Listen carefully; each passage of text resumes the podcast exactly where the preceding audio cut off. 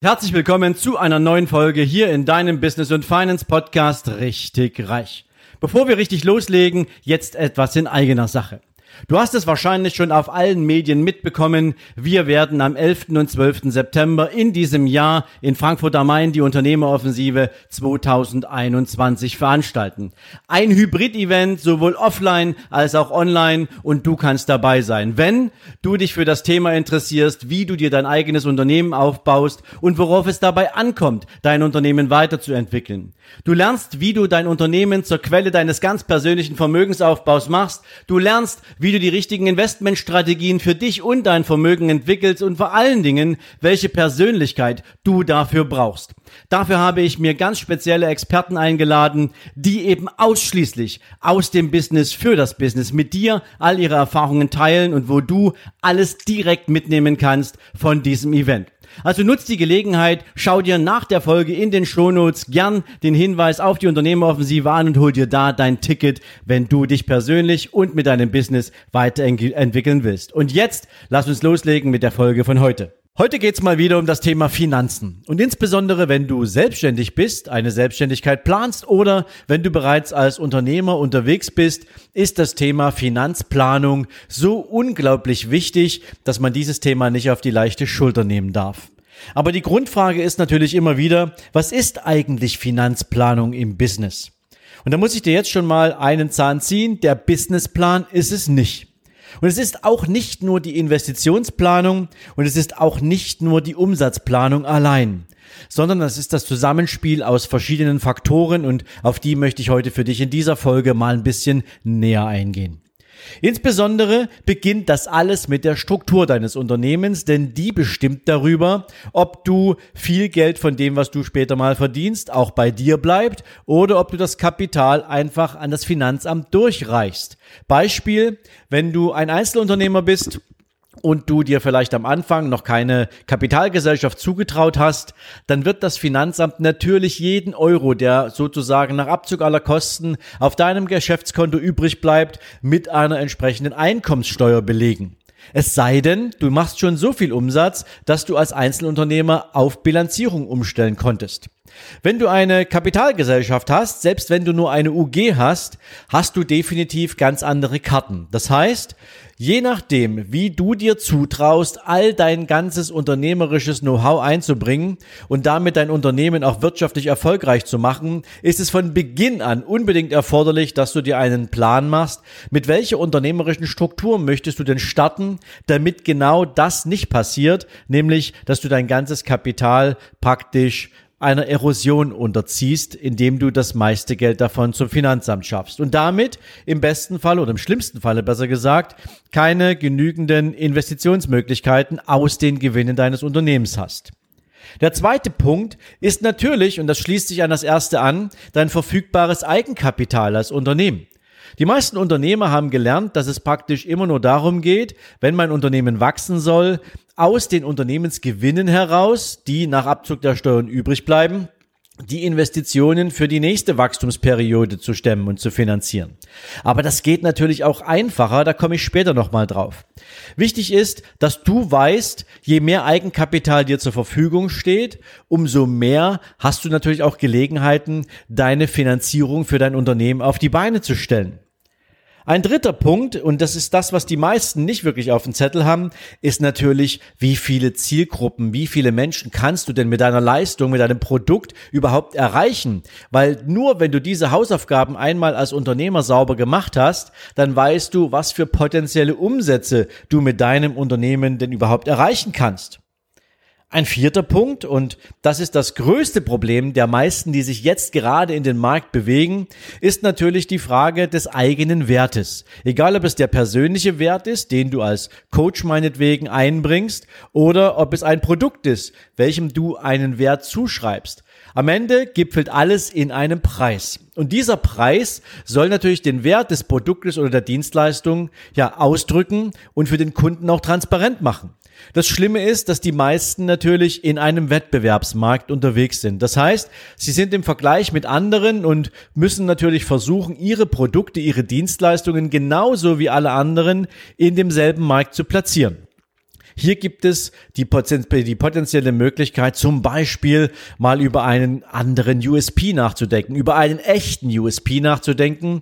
Das allerdings mache ich mal in einer anderen Folge für dich. Ja, und dann sind wir schon beim fünften Punkt. Und das ist genau das Thema, was ich am Anfang schon mal angesprochen hatte, nämlich welche steuerlichen Optimierungsmöglichkeiten gibt denn dein Unternehmen überhaupt her? Also was kannst du dir aus deinem Unternehmen an Steuervorteilen ziehen? Und wir reden jetzt hier nicht nur von der Unternehmensstruktur, sondern wir reden jetzt ja auch davon, dass du verschiedene steuerliche Benefits mit deinem Unternehmen nutzen kannst, weil sie der Gesetzgeber genauso festgelegt hat.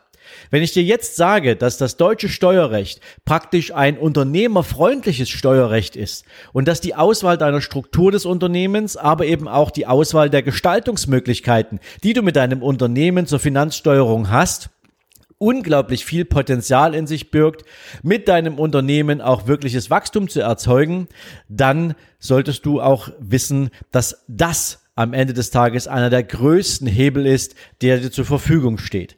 Also steuerliche Intelligenz ist etwas, was du für dich und deine unternehmerische Entwicklung unbedingt brauchst.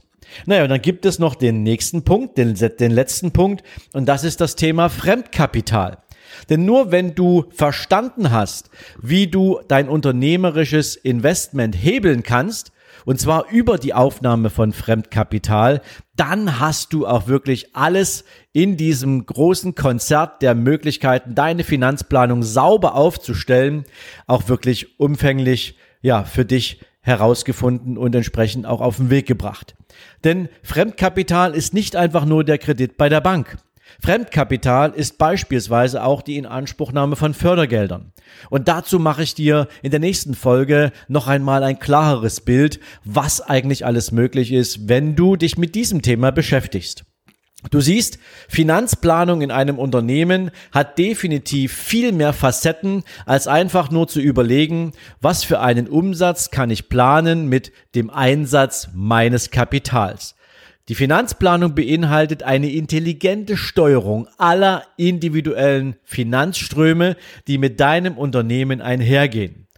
Wenn du international aufgestellt bist und beispielsweise noch in verschiedenen Währungen fakturierst, dann ist es natürlich universell und erforderlich, dass du dich mit dem Thema Fremdwährungsrisiken beschäftigst. Denn wenn du heute ein Angebot unterbreitest, dann machst du das in der Regel basierend auf einem Währungspaar zum heutigen Kurswert. Und wenn dann die Ware geliefert wird und die Bezahlung ansteht, dann wird sich dieser Kurs definitiv verändert haben. Und wenn sich der Kurs verändert hat, dann hast du natürlich das Problem, dass du definitiv darüber hinaus dann weitere Risiken im Unternehmen hast, denn der Kurs kann natürlich auch entgegen deinen persönlichen Interessen laufen. Der Kurs kann weggelaufen sein und alles das, was du an Marge eingepreist hast in dein Produkt, ist plötzlich weniger wert. Also diese Dinge sind natürlich gerade im internationalen Kontext unglaublich wichtig. Darüber hinaus ist natürlich Finanzplanung und Finanzsteuerung, insbesondere wenn du Kapital von außen aufnimmst, auch nochmal ein wichtiges Thema. Momentan in der niedrigen Zinsphase haben viele Unternehmen das aus dem Blick verloren, aber wir werden natürlich, bedingt natürlich auch durch inflationäre Entwicklungen, definitiv in den nächsten Jahren auch wieder einen Trend erleben, der die Zinssätze nach oben bringt. Und spätestens dann wird natürlich mit der jeweiligen Zinszahlung für ein Fremdkapital auch die Belastung des Unternehmens größer. Entweder du legst es um in eine entsprechende Preisspirale, in ein, in ein Preismodell oder du bist intelligent und steuerst deine Zinszahlung auf dem, ja, nennen wir es mal, Weg, der, ich kann dir das aus alter Erfahrung sagen, eher im derivativen Bereich angesiedelt ist. Aber du siehst, es gibt zum Thema Finanzplanung eine Menge Dinge, die es zu berücksichtigen gilt. Und deswegen mache ich dir diese Folge heute, damit ich dir vielleicht auch ein, ein paar mehr Impulse geben kann, als ausschließlich nur darüber nachzudenken, was bietet dein Einkommen, was bietet dein Umsatz, und wie kannst du damit an deinem Unternehmen arbeiten. Ich hoffe, ich konnte dir damit ein paar wichtige Impulse setzen, ein paar wichtige Informationen geben, die dir dabei helfen, besser zu verstehen, worum es, worauf es ankommt, wenn du mit deinem Unternehmen auch wirklich größere Wachstumsschritte vorhast Und in diesem Sinne kann ich dich auch nur herzlich einladen. Du hast es am Beginn der Folge gehört. Wir werden genau über diese Themen, auch Finanzplanung und vor allen Dingen, wie nach dieser Finanzplanung dein persönliches Vermögen wachsen kann, auf der Unternehmeroffensive am 11. und 12. September für dich ganz genau auseinandernehmen, damit du nachher auch all die richtigen Schritte gehen kannst, die dir dabei helfen, mit deiner Firma nicht nur zu überleben, sondern eben auch deine Firma zur Quelle deines ganz persönlichen Vermögensaufbaus zu machen und dabei zu wachsen. Denn das ist das Kernelement eines jeden Unternehmens. In diesem Sinne wünsche ich dir einen großartigen Tag. Ich gehe davon aus, wir hören uns spätestens am Mittwoch in der nächsten Folge oder wir sehen uns in den nächsten Tagen auf meinem YouTube-Kanal Unternehmeroffensive. Und in diesem Sinne dir jetzt einen schönen Tag und bis bald. Ciao, ciao.